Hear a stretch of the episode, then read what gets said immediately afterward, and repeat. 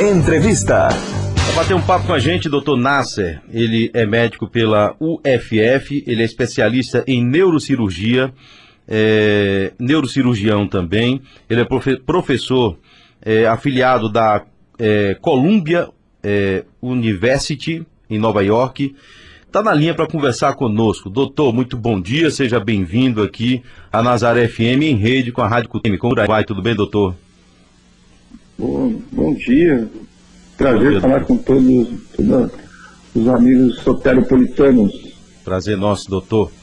Tratamento precoce, doutor. Queria que o senhor falasse um pouco sobre isso. É, o tratamento precoce, onde é, muitos não aguentam nem ouvir falar quando se fala em tratamento precoce, ficou algo meio demonizado no nosso país. Eu queria que o senhor falasse um pouco sobre isso, né? antes da, da, da história da política envolvendo coronavírus, pandemia, né? do que se trata, né? do que se diz, o que diz respeito ao tratamento precoce em tempos normais, doutor. É, tratamento precoce é fundamental para toda doença, né? quando você fica doente, a coisa que você quer é saber o que, que você tem. Então, você procura um médico, um, às vezes um especialista, se você tiver mais, é, vamos dizer assim, noção de que, de que especialista buscar, ou então você procura um clínico. O que, que você quer? Você quer, uma, você quer um diagnóstico, porque através do diagnóstico vai se estabelecer um tratamento. E quando você começa o tratamento, seu coração acalma, porque você sabe que quanto mais cedo a gente intervém nas patologias do nosso organismo, melhor a resposta do nosso organismo e melhor o controle das complicações das doenças que a gente tem, né? Eu trabalho muito no sistema nervoso, o sistema nervoso não, ele não te deixa, é, vamos dizer assim, ele não te deixa brincar com tudo na parte neurológica é ser rápido e pronto na intervenção. Quando você tem um AVC, você tem que você tem um, um tempo para você intervir. Normalmente são até seis horas para você tirar, dissolver o coágulo, ou então tem que fazer um procedimento cirúrgico. Você não pode perder tempo, porque tempo é cérebro, é igual coração. Tempo é músculo, tempo é coração. Então, assim, isso, isso vale para todas as patologias, principalmente para as doenças infecciosas. Né? Na minha área, você tem uma doença infecciosa que todo mundo morre de medo, que é meningite. Né? Mas quando se extrapola para o lado do que nós vivemos hoje, é, desde o início se foi colocado que existem vários trabalhos, é, desde a época do SARS-CoV-1, que eles já sabiam como eram as drogas que os, os o SARS-1 e, e, posteriormente o SARS-2 já eram sensíveis. Então, eh, vários grupos no mundo todo, principalmente aí de Didier Raul, na França, uh, o próprio grupo da Baylor no Texas, capitaneado pelo professor Peter McCullough, que é um dos maiores uh, nomes em publicações de alto impacto no mundo. Né? Você já tinha os elencos em Nova York, você já tinha gente despontando, Giacomardi na, na Itália, quer dizer, gente já na frente da, das coisas, pegando o que se tinha de conhecimento sobre o, a penetração, a infecção do vírus na célula, que é assim que ele reproduz em nós, e usando as drogas que bloqueariam. Isso aí era uma, duas e depois três. A miragem antiviral no início eram só duas. Aí depois foi se crescendo o número de evidências. Hoje a gente tem até a Anitta mesmo, que é um excelente medicamento e que já está em fase final de aprovação pelo FDA. E as outras que são, são, são complicadas porque o que, que acontece? Se você tem tratamento, você já resolveu o problema. Pois Se você é. tem um tratamento, você dá baixa, internação hospitalar. É, é? é, é descabido, doutor, imaginar que tem tratamento para quando a pessoa chega no estado grave, que precisa ser entubado, e a partir dali existe um tratamento é para salvar aquela vida, mas não tem tratamento para evitar que aquele agravamento chegue. Eu tenho feito essa pergunta vários pra, é, médicos, especialistas, para entender tudo isso, né? Por que, que chegamos a esse ponto no nosso país. Se há medicamentos, se há é, é formas de se tratar um paciente para tirar ele daquela situação, por que não fazer algo que evite que ele chegue naquela situação, não é? É, o, o que me veio bem é o seguinte, uh, eu não gosto muito de generalizar, eu acho que muitos profissionais do Brasil todo que lutaram pelos seus doentes desde início, que não compraram essa narrativa de protocolo. Protocolo é algo que é para sistematizar um certo tipo de, de tratamento. Como não se tem tempo, como não se teve tempo pandemia de sistematizar muita coisa, é, você esconder atrás de algo que não te dá dando resultado não tem para mim grande inteligência, entendeu? O médico é sempre bom senso do lado do estudante. E, e, e, você não pode tratar paciente com estatística, você tem que tratar caso a caso. Eu sempre me dizer o seguinte, os pacientes são é, do médico, né? O meu paciente, a gente não fala o paciente nosso, a não ser que tenha várias clínicas do mesmo paciente, o que não é muito comum. Mas você diz assim, o meu paciente, por quê? Porque ele é um caso. Ele é o caso da minha frente ele vai me ensinar coisas, eu vou aprender coisas novas com ele, eu vou ver resultados de tratamento, eu vou ter sensibilidade para iniciar alguma coisa que me faz sentido. Por exemplo, os caras, os caras, os caras uh, foram para Manaus com aquela variante que estava internando todo mundo, enfim, e pacientes graves recebe uma droga para fazer teste. E essa droga ela tinha sido observada de uma forma muito médica de observar as coisas.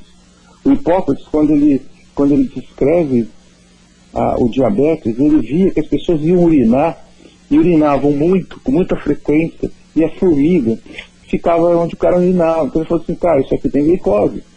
Então, assim, desde o início da medicina, desde do, de, dos áureos tempos, as pessoas observavam, porque é assim que a gente foi uh, associando as nossas terapias, nossos tratamentos com as doenças.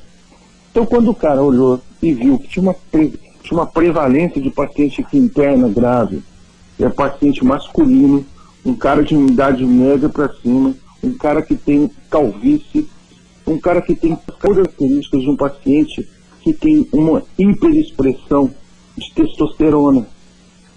Entendeu? E uma coisa que era o contrário, o cara que estava fazendo tratamento para câncer de próstata, o cara que estava fazendo a sua, uh, vamos dizer assim, o seu contínuo hormonal para descer os, os, o, o hormônio, para bloquear o receptor de testosterona, deixar ele embaixo, praticamente não tinha doença, quando tinha era muito leve. Então se veio a confirmação de uma proteína que coloca o vírus que infecta a célula para dentro da célula. E essa proteína, que é uma sigla, PPPR2, ela, e, e ela, tem que, ela tem que combinar com um receptor que é determinado, é, é um receptor de hormônio de testosterona. Então vamos usar uma droga que seja bloqueador de hormônio testosterona. Vamos usar a proxalutamida. Quando os caras começam a usar a proxalutamida, a recuperação dos pacientes lá de, de foi tão impactante que não só foi impactante aos olhos dos médicos que estavam vendo, que era mais uma droga a ser testada, mas como também é, houve uma virada no índice de mortalidade dos pacientes de lá. Esse trabalho ficou tão importante que esse trabalho foi abertura do Congresso Mundial de Endocrinologia, que não tinha ainda na pauta esse medicamento. É, raramente você muda um programa de um congresso mundial, é muito difícil. Isso daí já está estabelecido há muito tempo. E eles fizeram questão de fazer uma abertura com uma droga que estava interferindo positivamente na doença. Essa doença não é uma doença de um medicamento só. Então quando fica falando assim, ah, eu tenho o, o, essa droga X, né, hidroxicloroquina lá, ela não é, ela não, ela não cura os pacientes, vocês vão, ser, vocês vão se expor a riscos médicos. Em primeiro lugar, não teve um relato na literatura até agora de algum paciente que teve alguma complicação cardíaca importante usando ela, porque ela é usada em pacientes reumatológicos todos os dias. E o tempo de uso e a dose que você usa para essa doença é muito baixo. Em segundo lugar, porque ela não é uma droga que age sozinha. Ela tem as ações dela bloqueando a entrada do, do vírus dentro do, do a modificação do pH dentro da célula, mas ela serve como um poro iônico para uma substância que é fundamental no tratamento, que é o zinco. O zinco, por ele ter uma carga mais mais, ele tem dificuldade de passar de fora para dentro da célula. E se ele está dentro da célula, ele tem uma ação viricida do SARS. Ele tem uma ação de bloqueio da replicação do vírus dentro da célula.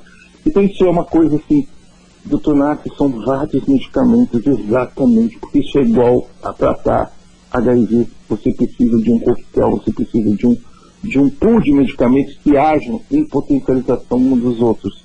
Enquanto que a hidróxido, enquanto que a IgMEC, ela age fora da célula, ela bloqueia muito bem a proteína S, que é a proteína que vem infectar a célula, entendeu? É um medicamento muito potente que reduziu 85% o índice de internação de pacientes. Então, quando eu vejo as taxas de pacientes tratados fora do hospital com tratamento imediato, eu posso falar para você, isso já é hoje um consenso da literatura, entendeu? A literatura uhum. séria, a literatura do American Medical Journal, do American Physicians and Surgeons dos Estados Unidos, de vários países do mundo que adotaram o tratamento desde o início. O tratamento é reforçar a imunidade, usar antiviral, porque são três fases dessa doença. A doença começa desde o começo dela, na fase viral. Você precisa usar os antivirais, tem vários deles à disposição, com bons resultados, mas a melhor combinação até agora, que tem uma índice de redução muito alta, é o uso de um antibiótico super famoso por todo mundo, que todo mundo faz cirurgia geral conhece, que é o Dalacin, combinado com a hidroxicloroquina e, e combinado com o zinco.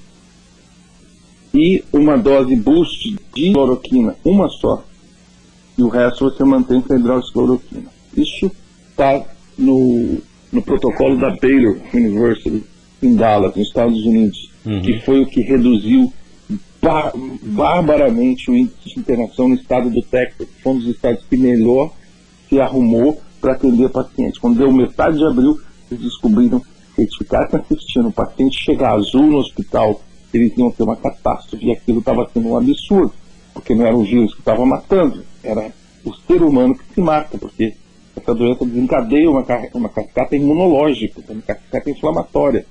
Não é o, o vírus não é um, uma bactéria multiresistente que vai comendo você por dentro. Ele faz, ele faz um start, ele é como se fosse um gatilho para que nós mesmo nos matássemos, entendeu? Agora, e a segunda fase, depois uhum. da inflamatória, é a tromboembólica, onde dá as complicações mais sérias, onde você tem as, as, as tomadas do pulmão, onde você vê o pulmão já todo comprometido, onde você precisa de, às vezes, suporte de oxigênio e, às vezes, em casos mais graves, até intubação.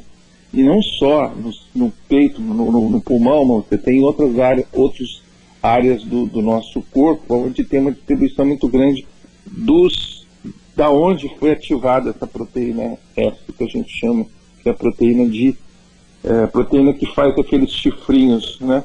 O vírus chama coronavírus porque ele tem um monte de coroazinha em volta da cabeça dele, assim, uhum.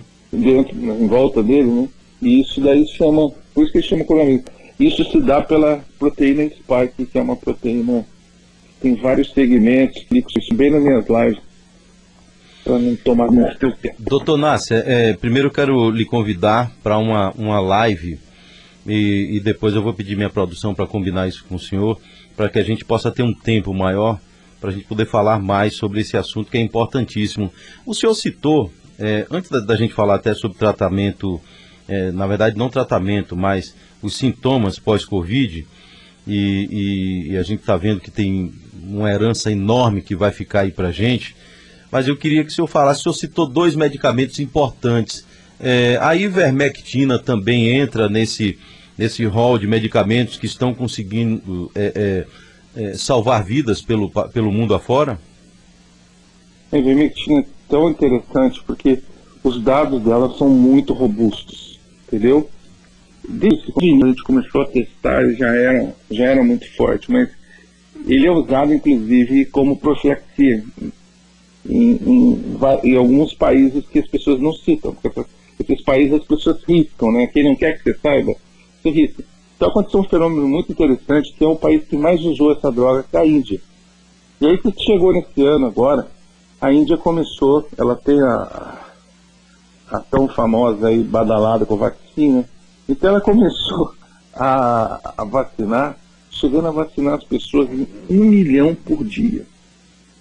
Quando você faz isso, você dá uma pressão viral na população muito alta, porque o vírus vai mutar. E foi daí que, que apareceu essa variante da Índia, ou chamada politicamente correta de variante Delta. Aí, essa variante Delta começou então a infectar as pessoas, porque ele muta, você só, a vacina só te dá a vacina só te dá anticorpo específico, então você só consegue enxergar o nariz do bicho, você não consegue enxergar o corpo todo. A doença te dá imunidade contra o corpo todo, mas a vacina é muito específica. Então, quando aconteceu isso com, com eles, eles viram uma coisa no mapa da Índia que era assim, ó, Nova Delhi. Tá, pega uma cidade igual Nova Delhi. Tem uma população absurda de grande. Essa população tinha mantido a distribuição da ivermectina como profilaxia para os pacientes, para as pessoas.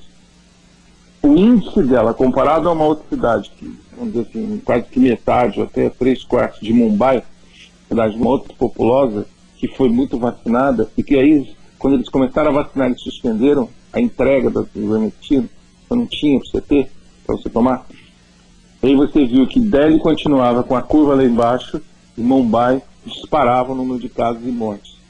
Porque o que acontece com a variante é que a variante pega a pessoa vacinada no momento em que a pessoa também está se restabelecendo, porque na verdade quando você é agredido do sistema imunológico, demora um tempo para você se recuperar disso daí. E aí a pessoa fica como se ela tivesse um pouco imunossuprimida, uma fase negativa pós-vacinal. E aí na hora que ela, que ela recebe essa variante, a, a complicação para o que a gente chama de ADE, que é uma reação inflamatória provocada pela vacina, é o VAD, né, vai, vai ver, aí as pessoas começam a ter essas, essas interações rápidas e fatais, entendeu? Entendi. Então é isso, dizer, o mapa que define muito bem que aquilo funciona. E quando você começa a colocar estudos dentro do, do da literatura mundial, e hoje é, é, já quase tem um consenso entre os cientistas falando assim, cara, o que, que fizeram com essa droga? Estamos fazendo uma droga espetacular. Quantas pessoas poderiam ter sido salvas se tivesse usado esse troço? Para provenir ou para estar tá fazendo parte do protocolo imediato. Bem, doutor, é, eu queria que. Antes, deixa eu só mandar um abraço aqui. Tem uma turma em São Paulo acompanhando a gente. É, cadê o nome dele? Um abraço para Jone, da cidade de São Paulo, acompanhando a gente aqui na Nazaré FM. Doutor, eu queria que o senhor falasse um pouco sobre essa questão do pós-Covid. É, eu penso, e até eu queria dar a sua opinião sobre isso também, não só como médico, mas como cidadão, que se há tratamento, se há medicamento para evitar a, o agravamento da doença, a gente sabe muito bem, eu não sou médico, o senhor vai poder falar melhor sobre isso, que o tratamento, é, a, o avanço da doença é que faz o pós-Covid ficar agravado.